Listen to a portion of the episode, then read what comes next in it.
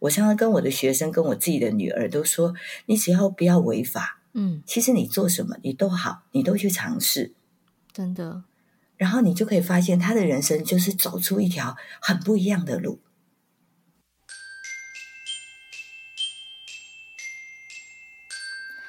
哦，我刚刚听你说你对学生、对孩子说的话，我其实鸡皮疙瘩，哇，好感动！因为 我在青少年时期，老师刚刚很前面讲的五十分，我真的考过五十分，真的就是刚好五十分，而且我记得那是我高中的时候数学的第一次小考。嗯，我真的不知道该怎么办，因为我人生没有考过这个分数。嗯，哦、天哪，怎么功课可以好成这样？然后在我人生第一次面对五十分的时候，我就想说，哈，这什么？嘿，我完全不知道该怎么面对耶，然后也不敢让家里知道。嗯，但是最终还是会被 知道啦。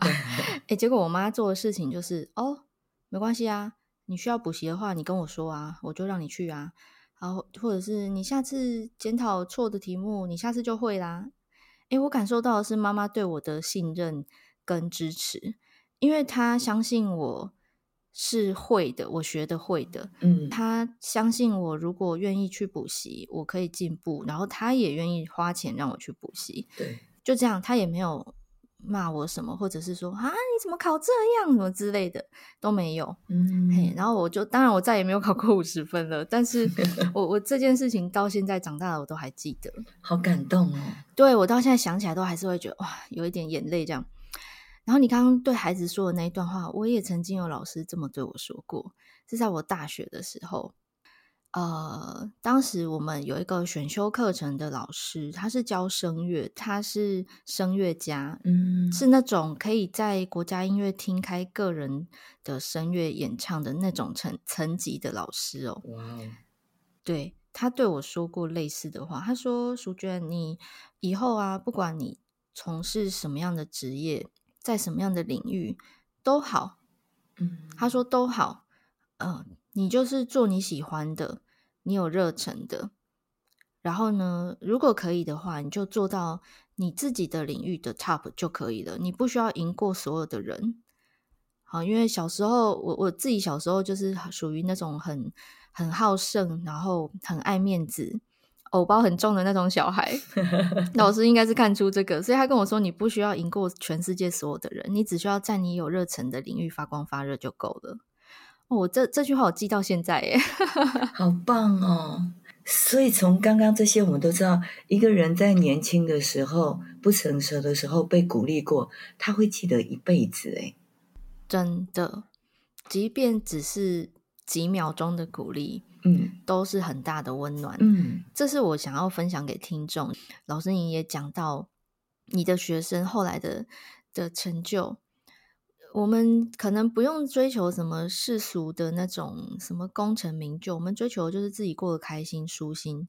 我觉得这样就已经很棒了。嗯，这个很多家长应该也是在孩子刚出生啊，什么满月甚至抓周的时候，你们心里许的愿望应该都是孩子平平安安、健健康康长大就好，嗯、对不对？嗯嗯嗯。到了青春期，不要忘记啊，你在他一岁的时候许的愿望。哎，我也常常这样跟爸妈讲，哎，嗯。所以我就说，这个孩子现在已经有达成你以前的目标了。哎呀，就是因为有了，你才想要更多。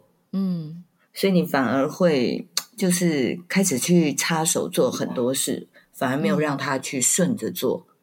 我觉得只要小孩他没有做违法，我一直强调违法这件事，因为世界已经不一样了，很多事已经超乎我们的想象，真的，甚至聊天机器人都出来了。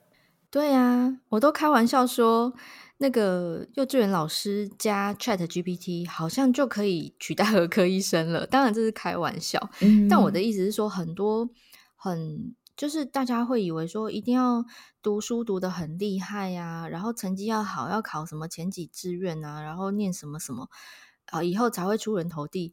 没有啦，以后你的小孩可能要跟机器人当同事呢。对呀，对呀，这真的很不一样，所以。呃，世界经济论坛它有一个报道，嗯，他说二零二五年有两个趋势，第一个趋势是六成的工作会被取 AI 取代，嗯，第二个是能力越专精越吃香，嗯，所以我们反而应该要帮孩子找到他的天赋，然后让他成为一个跟别人不一样的人。哦，这个提醒太重要了。嗯，真的。不知道听众有没有发现，我跟新宇老师好像有点歪楼。其实我们没有歪楼，我们在跟你们讲的是，你可能还在呃纠结于孩子的个性啊，难相处啊，啊、呃，不跟你讲话。可是我们在引导你们去看、去想，你可能远光要拉视角拉远一点。嗯，你现在所处的。状态是什么？你希望孩子长成什么样子，你就应该要给他那样的环境去培养他，去支持他成长成那个样子，而不是纠结在说他现在不听话，他为什么要听你的话呀？对，我我觉得不听，我深深觉得不听话的孩子真的是脑筋比较灵活，比较有创意，嗯、然后是比较能够成为那一群不被取代的人。就是老师刚刚讲的那个趋势，六成的工作会被取代耶。那你要让你的孩子走那四成不会被取代的，对吧？对。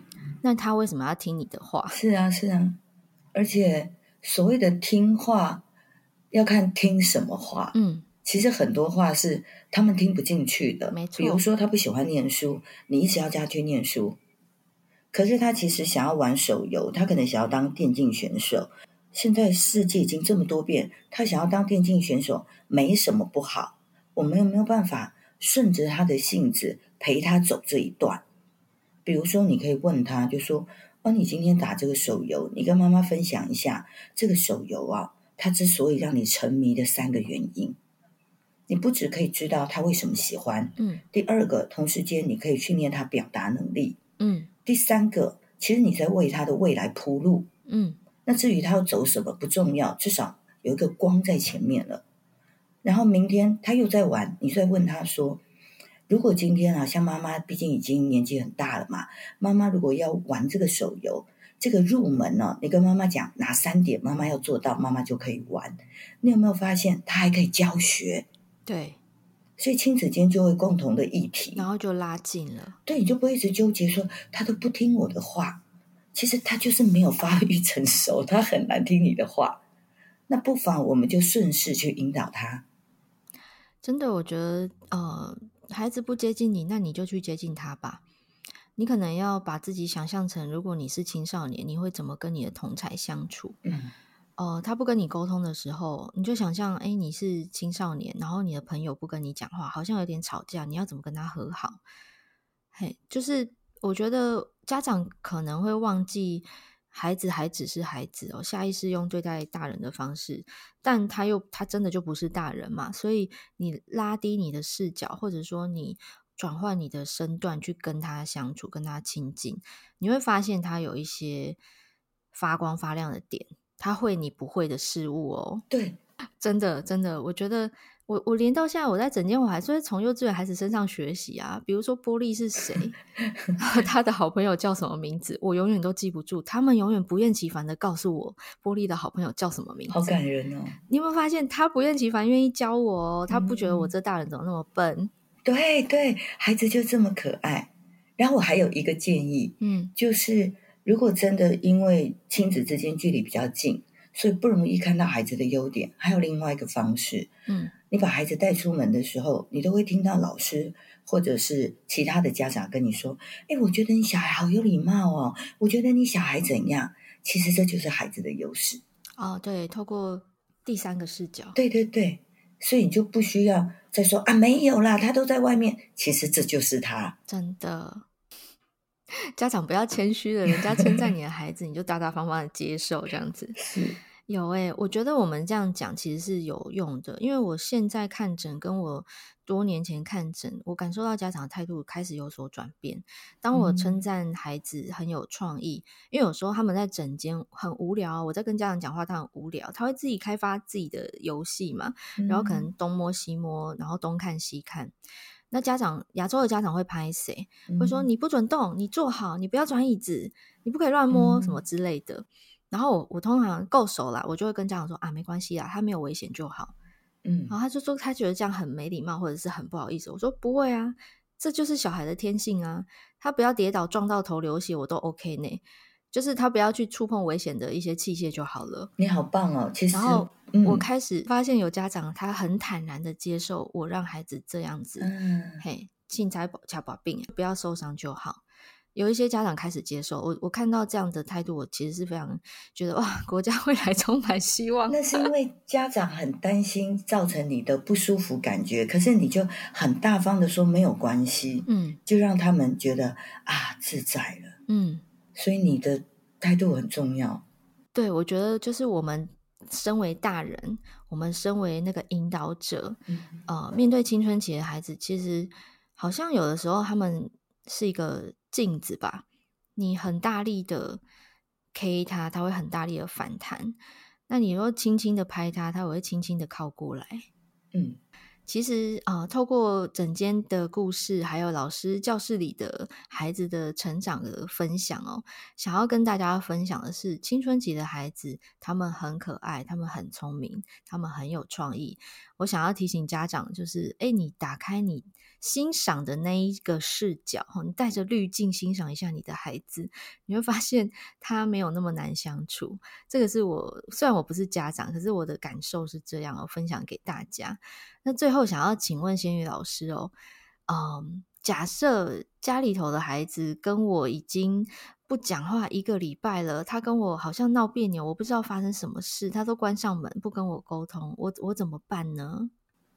其实我觉得最简单的就是放下身段嘛，我们都知道他不够成熟了，从关心开始，就是你要不要吃饭，你要吃什么，嗯哼，就从这些最简单的，你就会发现。他可能本来不理你，他后来会嗯好啊，哎，这就是进步哦，嗯哼，或者他会跟你说排骨饭，只要他有回应，他的回应不一定来自于声音，你可以从他嗯啊或者他的表情可以观察出来，嗯，所以就从日常的关心开始。太感谢了，这个很简单，对对对。最后想要邀请仙女老师，我们来一个这个有点给家长一个练习的啊、呃、小提醒好了，嗯、我们 call to action 说，哎，如果孩子即将进入青春期或正在青春期孩子的家长们，他们日常中有没有什么一个招呼或问候哈，跟孩子的对话，开启对话有什么样的建议吗？太棒了！首先先说不要的，uh，huh. 不要问考几分，不要说去念书，啊哈、uh，huh. 我觉得这两个都是地雷。好、oh，OK。然后孩子如果即将，因为我们说的是即将嘛，嗯，即将进入青春期，所以他基本上跟家里的互动还是蛮多的。对，所以他回家可能会跟你说：“妈妈，我觉得老师好讨厌哦，老师作业出好多。”嗯，这个时候怎么说？嗯、呃，我们要附送孩子的话，让他觉得他被同理了。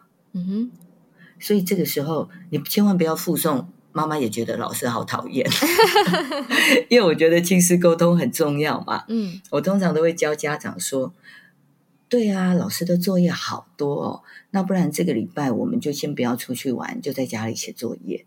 ”你有没有发现，我附送的就是那个不要出去玩？嗯，所以当孩子跟你说什么话的时候，在那一串话里面，可能会有几句话是你认同的，你就附送那几句。让他觉得他是被支持的、被同理的，他跟你的关系就会渐渐的拉近。可是，一般的家长大部分都会说：“你怎么可以说老师好讨厌？老师出这么多作业，还不是为你们好？”完了，接下来就没什么好讲了。千万不要说为你好。对，我们就先从附送他说的，而我们认同的话开始。嗯，哇，太棒了！谢谢老师教我们这么简单又可以立刻执行的方式。你就重复小孩讲的话就可以了。嗯哎，这招真的有用哦！因为我在诊间 看病的时候啊，我附送病人讲的他的不舒服，我感觉常常我看到他的表情，他的眉头就松开，他的身体的那个肢体的张力就松一点点。我想这就是老师讲的，他感觉到被同理、被支持了。也许，也许有听众可以回复我一下。如果你你有曾经这样的感受，欢迎你私讯给我。那我们今天非常开心，可以邀请到新宇老师来节目当中，跟大家谈谈，诶，这个青少年的相处哦，或者我们讲教养。嗯、我们用案例的方式分享，是希望让大家可以更有情境感哈。然后，呃，真的注意力不要放在不好的事情上面，我们拉远视角来看待呃整个过程。那也欢迎大家，如果诶这一集你听完有什么心得，或者说你有什么故事要跟我分享，也可以跟仙女老师分享哦。欧医师会把仙女老师的粉丝团连接放在今天节目的说明栏里头。那当然，如果你想要进一步点播听我们在谈什么样的主题，也欢迎私讯我，我会把 IG 放在节目资讯栏里头。非常感谢大家的收听，那也邀请大家动动手指，帮我到 Apple Podcast 以及 Spotify 留下五颗星评价。感谢你的收听，那我们下周再见喽，拜拜，拜拜。